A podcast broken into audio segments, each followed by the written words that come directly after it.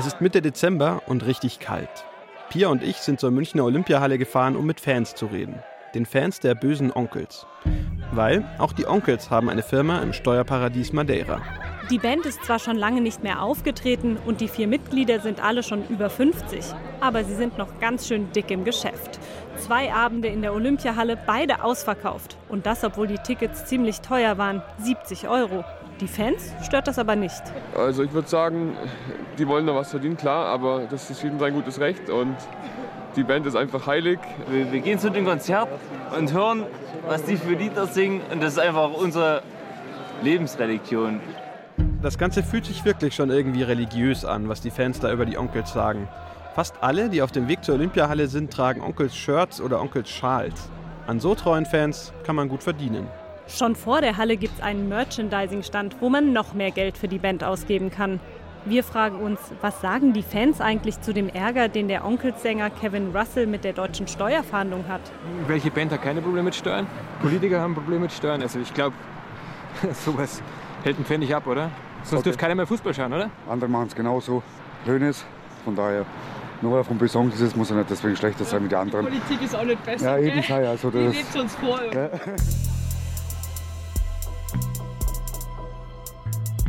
Money Island. Das System Madeira. Steuerparadies mit dem Segen der EU-Kommission. Wir steigen tiefer ein ins System Madeira. In dieser Folge schauen wir uns die Tricks an, mit denen Reiche und Unternehmen auf der Insel Steuern sparen.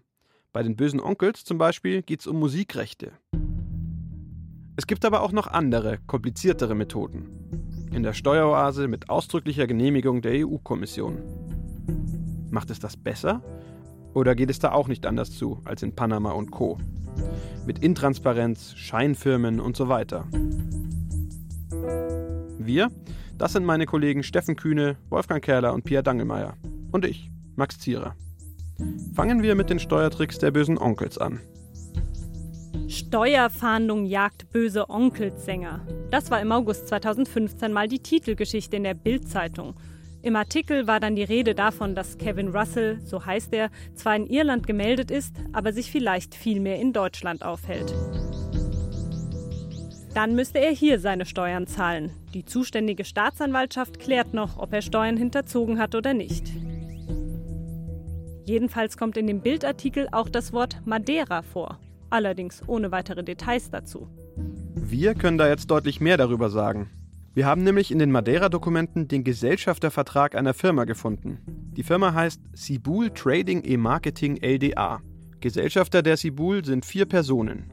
Stefan Weidner, Matthias Röhr, Kevin Russell und Peter Schorowski. Alle vier bösen Onkels. Nicht nur Kevin Russell, der Sänger. Gut. Genau. Ähm, ich habe mir mal ein bisschen die Webseite der bösen Onkels angeschaut. Sie ist sehr schön. Ja, das ist, es ist tatsächlich ganz interessant. die Onkels im Steuerparadies. Und das, obwohl sie sich über Kommerzvorwürfe wahnsinnig aufregen. Max hat dazu ein wunderschönes Zitat auf ihrer Website gefunden. Das muss ich euch jetzt aber vorlesen. Wir wissen, dass es keine Band mit ähnlichem Status gibt, die so wenig Geld gesteuert agierte wie wir. Wir teilen durch vier, wie immer, steckten viel Geld in unsere Strukturen, unsere Freiheit, um zu tun, was wir wollten und wann wir es wollten. Dass es bei den Onkels primär nie ums Geld ging, dafür lege ich meine Hand ins Feuer und unterziehe mich einem Lügendetektortest. Für alle, die mit den bösen Onkels nichts anfangen können, die sind ja ziemlich umstritten, weil sie früher auch Musik gemacht haben, die ziemlich rechts war. Manchmal sogar klar ausländerfeindlich. Aber kommen wir auf die Steuertricks der Onkels zurück. Bei der Cibul in Madeira sind ihre Namen schon seit 2003 immer wieder aufgetaucht. Mal war der eine Geschäftsführer, dann der andere. Sicher wissen wir, dass alle vier spätestens ab 2011 dann auch ganz offiziell Eigentümer der Firma sind. Da gehen ein paar Sachen ganz gut zusammen, nämlich ähm, 2011 im August haben sie die Markenrechte von sich selbst auf die Ciboulé oder Ciboule übertragen. Ciboule heißt übrigens Zwiebel auf Französisch, so eine Art Winterzwiebel, was auch immer das soll. Und im Dezember ein Best-of-Album herausgebracht, beziehungsweise eine Best-of-Sammlung. Und darauf steht hinten drauf Rule 23, a Division of Cibul Trading and Marketing LDA. Das heißt, das passt ziemlich genau zusammen, dass sie erst alle Rechte auf ihre Firma übertragen haben und kurz darauf das Best-of-Album veröffentlicht haben. Also, laut Markenregister haben die Onkels die Rechte an der Marke Böse Onkels im August 2011 nach Madeira verschoben und dann ein Best-of-Album rausgebracht. Lieder wie Orkane heißt das. Und auf dem steht die Sibul sogar drauf. Das mit den Rechten, also Musikrechten, Markenrechten, Lizenzen und so weiter, das ist übrigens ein ziemlich gängiger Trick, um mit Hilfe von Steueroasen wie Madeira zu Hause Steuern zu sparen. Das hat uns auch Thomas Eigenthaler, der Chef der deutschen Steuergewerkschaft, erklärt. Die Verschiebung von Gewinnen über Lizenzverträge, das ist in aller Regel noch der Bereich der Steuerflucht. Hier wird noch nichts verschwiegen. Man kann Rechte, das ist ja etwas nicht Fassbares, das ist ja etwas, was luftleer im Raum agiert, die kann man natürlich irgendwo hinpacken. Ökonomisch ist das nicht vernünftig. Es dient einzig und allein dazu, Steuern zu sparen. Deshalb rechtlich möglich, aber unmoralisch. Er hat uns auch noch erklärt, wo eigentlich Steuervermeidung, also legale Steuerflucht, aufhört und wo Steuerhinterziehung anfängt. Nun, eine Steuerhinterziehung liegt immer dann vor, wenn ich dem deutschen Fiskus etwas verschweige. Also wenn ich Madeira überhaupt nicht deklariere oder wenn ich so tue, als findet in Madeira irgendetwas wirtschaftlich Vernünftiges statt, dann betrüge ich den deutschen Fiskus. Wenn ich nur ein unterschiedliches Steuerregime ausnutze, wenn ich offen damit umgehe, dass ein anderer Staat niedrige Steuer hat, dann ist es nur Steuerflucht. Die ist zunächst legal. Bei der Sibul, der Firma der Onkels, können wir nicht sagen, ob da irgendwas illegal war. Aber wir wissen, dass es um richtig viel Geld ging. Okay, was ist das dann? Ah, da steht, wie viel sie fakturiert haben, also abgerechnet. Wir haben uns ein paar Geschäftsberichte besorgt und in denen steht, dass die Sibul in den Jahren 2009, 2010 und 2011 jeweils einen Umsatz von mehr als 1,5 Millionen Euro auf Madeira verbucht hat. Der Gewinn lag immer zwischen gut 600.000 und 800.000 Euro. Verdient haben dürften die Onkels das meiste Geld aber in Deutschland, da haben sie ja ihre meisten Fans. Was wir uns dann gefragt haben, was macht die Firma auf Madeira eigentlich? Ist es nur eine Briefkastenfirma oder passiert da wirklich was? Laut Geschäftsbericht haben für die Sibul in den letzten Jahren immer so zwischen ein und vier Leute gearbeitet. Was die genau gemacht haben, das steht in den Berichten leider nicht drin. Aber in einer deutschen Datenbank für Musikrechte, da haben wir bei der Sibul zwar die Adresse in Funchal gefunden, die Telefonnummer, die angegeben war, war aber aus Deutschland. 040 Hamburg. Also eine 040.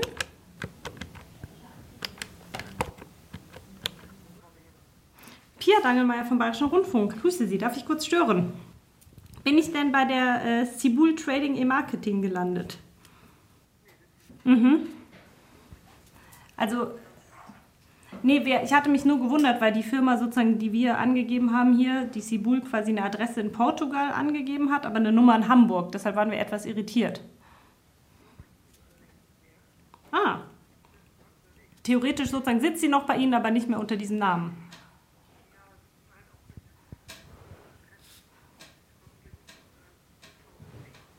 Perfekt. Ich bedanke mich und wünsche Ihnen ein schönes Wochenende. Danke sehr. Tschüss. Und? Also er arbeitet ganz offensichtlich für diese Firma. Sie sind ein Lizenzabrechnungsbüro. Sie wurden von der Firma, von der Sibul beauftragt, das zu machen. Sie sitzen in Hamburg. Sagt, Abrechnungen der Sibul sind also über einen Dienstleister in Hamburg gelaufen. Aber was passiert dann auf Madeira? Excuse me, is this uh, Rua de Esmeraldo? Okay, thank you. Wir sind zurück auf Madeira in Funchals Altstadt, genauer in der Rua do Esmeraldo 47. In einem fünfstöckigen Haus neben einem kleinen Café sitzt sie, die Sibul. Weil man sagen muss, in dem Fall kann man schon davon ausgehen, dass es halt wirklich auch mehr ist als eine Briefkastenfirma. Du meinst, weil dieses fette Schild da hängt? Ja. Also es ist nicht nur ein kleiner Name irgendwie wo auf einem Briefkasten, sondern es ist ein großes goldenes Schild. Die Tür am Gebäude steht offen. Wir fahren hoch in den fünften Stock. An der Bürotür hängt nochmal ein Schild von der Sibul. Aber es macht uns keiner auf. Auch nicht, als wir es am Nachmittag nochmal probieren. Ein bisschen mehr haben wir dann aber noch von einem Nachbarn erfahren. Jedenfalls hat er erzählt, dass für die Sibul mindestens eine Frau arbeitet, weil die hat er schon öfter gesehen. Also er hat gesagt, da arbeitet eine. Er hatte gesagt, die Firma gibt es schon sehr lange, also mindestens schon zehn Jahre, wenn nicht 15. Er ist seit 15 Jahren ungefähr da. Das Schild war auch schon immer da. Aber er konnte sich jetzt nicht erinnern, ob da jetzt mal irgendwelche Deutschen da waren, um in die Firma zu kommen. Er hat gesagt, es gehen sehr viele in das Haus rein und raus. So richtig schlau werden wir nicht aus der ganzen Nummer. Wir wissen nicht, was die Firma auf Madeira macht, können also auch nicht sagen, ob es eine Briefkastenfirma ist. Gerne hätten wir dazu mehr von den bösen Onkels persönlich erfahren, doch sie haben nicht auf unsere Anfragen geantwortet. Aber im Frühjahr 2014 haben die Onkels ihre Markenrechte wieder nach Deutschland übertragen, an eine neue GmbH. Und in der Schweiz haben die Onkels mittlerweile auch eine Firma. Gegen den Sänger Kevin Russell wird ermittelt. Ob es dabei auch um Madeira geht, wissen wir nicht. Aber wir wissen, es sind auch schon Leute verurteilt worden, weil sie mit einer Firma auf Madeira Steuern hinterzogen haben. In Deutschland zum Beispiel ein ehemaliger Bankmanager aus Kassel, erst letztes Jahr. Madeira wird also definitiv nicht nur zur legalen Steuerflucht genutzt, sondern auch zur Steuerhinterziehung. Viele Steuerberater, auch in Deutschland, haben die Tricks mit den Madeira-Firmen als Geschäftsmodell entdeckt. Im Internet werben sie offensiv damit, dass man auf Madeira Steuern sparen kann. In der guten EU-Steueroase sozusagen. Und das war, haben Sie mehrfach betont, dass das Ihr Anliegen war, warum Sie uns treffen wollten. Ja, und vor allem auch wirklich um quasi das Ganze als Gegenmodell zu den bösen Steueroasen äh, zu positionieren. Also, also Pia und ich, Wolfgang, waren bei einem Steuerberater irgendwo in Deutschland, der deutsche Kunden zum Thema Madeira berät. Und das Beste, sein Kontaktmann aus Madeira, der dort für seine Kunden Firmen gründet und verwaltet, der war auch dabei. Nur ins Mikrofon wollten sie beide nicht sprechen. Also Madeira als gute Steueroase. Genau, quasi. also, nee, also vor allem ist es auch keine Steueroase und Offshore ist es auch auf gar keinen Fall. Es ist ganz wichtig, es ist nicht Offshore, sondern es ist ganz, ein ganz normale portugiesische Unternehmen. Aber es war ihnen so wichtig zu sagen, quasi das ist was ganz Legales, was man machen kann in Europa, ganz hochoffiziell. Und das ist nicht so dubios wie jetzt in Panama oder irgendwie so. Also das war, die Botschaft wollten sie, wollten sie schon sehr rüberbringen. Genau, also gerade der eine arbeitet ja auch als Steuerberater und hat ganz klar gesagt, er würde niemals denen irgendwelche Sachen empfehlen, die illegal sind, sondern ihm ist es ganz wichtig, äh, alles, was er empfiehlt, ist legal. Und da hat er halt ein gutes Modell entdeckt, wo man einfach sagen kann, das ist von der EU abgesegnet und damit äh, sauber. Es ist ja tatsächlich so. Die niedrigen Steuern in der Freihandelszone sind von der EU-Kommission abgesegnet und wurden mit kleinen Änderungen immer wieder genehmigt. Zuletzt 2015. Und immerhin, das muss man sagen, ein bisschen besser als früher ist die ganze Sache jetzt. Mittlerweile zahlen die Firmen auf Madeira nicht mehr 0% Steuern, sondern 5%. Sie sagen auch, dass jetzt ist viel besser die Regelung. Es ist auch viel besser, dass sie jetzt 5% Steuern haben und nicht mehr 0%, weil sie das auch aus. Das war, war ganz nett, wie hat er das so gesagt? Ähm, es nimmt sie so ein bisschen aus dem also so ein bisschen aus dem Fokus. Fokus. Ja. Und sie sind dann nicht mehr bei den ganzen so, Schmuddelkindern genau. dabei. Also es ist nicht mehr so anrüchig, sondern jetzt hat man ja quasi, muss man ja Steuern zahlen und damit ist es. Naja, auf den Internetseiten anderer Steuerberaterfirmen stehen die Infos zu Madeira gleich neben Gibraltar, Liechtenstein, Belize oder den Cayman Islands. Madeira ist also in bester Gesellschaft. Und uns ist bei der Recherche im Amtsblatt von Madeira, dem Joram, auch ziemlich schnell aufgefallen, bei vielen Madeira-Firmen sind nicht Personen als Eigentümer eingetragen, sondern andere Firmen. Und die sitzen oft in Panama oder auf den British Virgin Islands oder Zypern oder Malta oder in Luxemburg. Solche Firmennetzwerke sind Strategie, hat uns Thomas Eigenthaler von der Deutschen Steuergewerkschaft erklärt. Steuerflucht bedeutet ja, ich habe es mit mindestens zwei Staaten zu tun, manchmal noch mit mehr, manchmal hängt an einer Steuerflucht kaskadenhaft eine Menge von Ländern dran. Es ist sozusagen ein Inselhopping von Insel zu Insel, um immer weiter die Gewinne zu vernebeln. Madeira ist also ein Baustein in den Firmengeflechten von Konzernen und Reichen, genau wie die anderen Steueroasen. Wir haben noch einen prominenten Fall gefunden, der gleich vor unserer Haustür spielt, in Oberbayern. Interessant wird es aber hier. 2003 wird die Merl Invest in Luxemburg gegründet. Ja? Im Oktober 2003 meldet der Münchner Merkur, Agirov setzt sich zur Ruhe, die Schöngruppe übernimmt die beiden Kliniken von Agirov komplett. Agirov. Valentin Agirov. Als ich den Namen im Joram finde, werde ich hellhörig. Valentin Agirov war der sogenannte Leibarzt von Franz Josef Strauß, dem früheren CSU-Chef und bayerischen Ministerpräsidenten. Später war Agirov auch ein guter Freund von Edmund Stoiber. Im Dezember 2016 hat er, nachdem eine seiner früheren Kliniken geschlossen wurde, in einem Zeitungsinterview auf sein Lebenswerk zurückgeblickt. Pressekonferenz zwei Stunden nach dem Tod von Franz Josef Strauß in Regensburg. Wir finden Filmaufnahmen von der Pressekonferenz nach dem Tod von Strauß. Agirov sitzt da neben den Ärzten, die bekannt geben, dass Strauß gestorben ist. 1988 war das. Tief erschüttert habe ich die schwere Pflicht, den Tod des bayerischen Ministerpräsidenten Dr. H.C. Franz Josef Strauß bekannt zu geben. Die Todesursache ist ein Herz-Kreislauf-Versagen in der Folge. Ja, aber spricht er noch, der Agirov? Des Kreislauf Nee, also er spricht tatsächlich gar nicht. Den Herr Minister Er nicht der behandelnde Arzt war, der de facto quasi im Krankenhaus für ihn zuständig war, spricht er dort auch nicht. Valentin Agirov, der mittlerweile über 80 ist, ist als junger Mann aus Bulgarien nach Deutschland gekommen. Er war damals ziemlich arm, hat aber in den 80ern schnell Karriere gemacht. Agirov hat zwei Krankenhäuser in Oberbayern gekauft. Wie der Spiegel damals berichtet, für einen günstigen Preis. Und diese Kliniken wurden dann aus- und umgebaut. Rund 100 Millionen Mark hat der Freistaat Bayern in die beiden Kliniken gesteckt. Das steht zumindest in den Jahreskrankenhausbauprogrammen vom Bayerischen Gesundheitsministerium. Das Ganze war Steuergeld, was übrigens bei Privatkliniken so üblich ist. 2003 verkauft Agirov die Kliniken und taucht dann im Zusammenhang mit Firmen in Luxemburg und auf Madeira auf. Genau. Und dann äh, Juni 2004 wird unsere Intersea auf Madeira gegründet. Und da ist der Teilhaber diese Merl Invest aus Luxemburg. Und dann Ist da Geld rein? Genau, da fließt Geld rein, allerdings erst 2008. Vorher fließt, also auch schon 2008, fließen 15 Millionen Euro ähm, in die Merl Invest, Kapitalerhöhung. Und dann 85 Millionen Euro in die Intersea auf Madeira. Von der Merl Invest. So richtig erklären kann ich es mir nicht, weil erst werden 15 Millionen in die Merl Invest geschoben und die Merl Invest schiebt dann 85 Millionen in die Intersea. Warum auch immer. Das ist auf jeden Fall eine ganz schöne Stange Geld. Ja. Intersea, so hieß die Madeira-Firma, die mittlerweile schon wieder aufgelöst ist. Die hatte zwischendurch ein Stammkapital von knapp 85 Millionen Euro. Und Valentin Agirov war eine Zeit lang Geschäftsführer der Intersea. Deswegen steht sein Name im Joram. Eigentümer war er aber nicht. Zumindest nicht direkt. Eigentümer war die Merl Invest in Luxemburg. Wir recherchieren im Unternehmensregister von Luxemburg und sehen, einziger Eigentümer der Merl Invest ist Valentin Agirov. Und wir finden noch mehr Firmen in Luxemburg, bei denen der Name Valentin Agirov direkt oder indirekt auftaucht. Eine Sunrise Global SA, eine SG Real Estate, eine Beaulieu Properties und eine La Flor SA. Die wiederum hatte Verbindungen nach Liechtenstein und Zypern.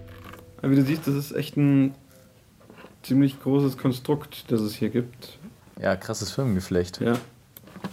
Man weiß nicht so richtig, was äh, möglicherweise ganz legitim ist und was wiederum irgendwie shady Business sein könnte. Was es mit den ganzen Firmen auf sich hat, das wollten wir von Agirov selbst wissen. Auf unseren Brief mit vielen detaillierten Fragen kommt dann ein Schreiben einer renommierten Hamburger Presserechtskanzlei. Darin heißt es: Sämtliche der im Telefax aufgeführten Gesellschaften sind den Steuerbehörden bekannt. Sie sind nach 138 Absatz 2 Abgabenordnung gemeldet worden.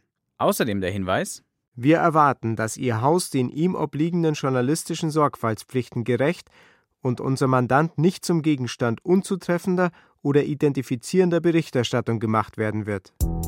Fest steht, Agirovs Kliniken wurden mit Steuergeld gefördert.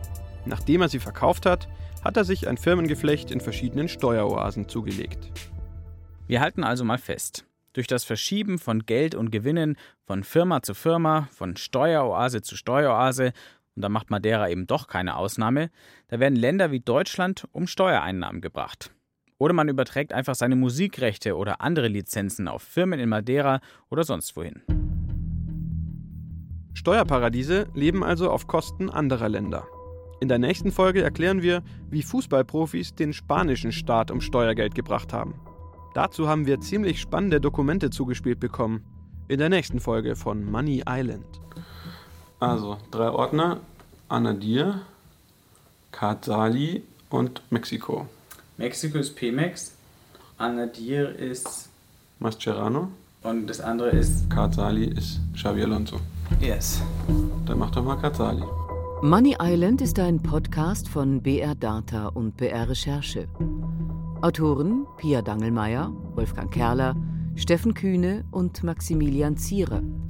Technische Realisation Helge Schwarz. Musik Hans Wiedemann. Redaktion Ingo Lierheimer und Verena Nierle. Eine Produktion des Bayerischen Rundfunks 2017.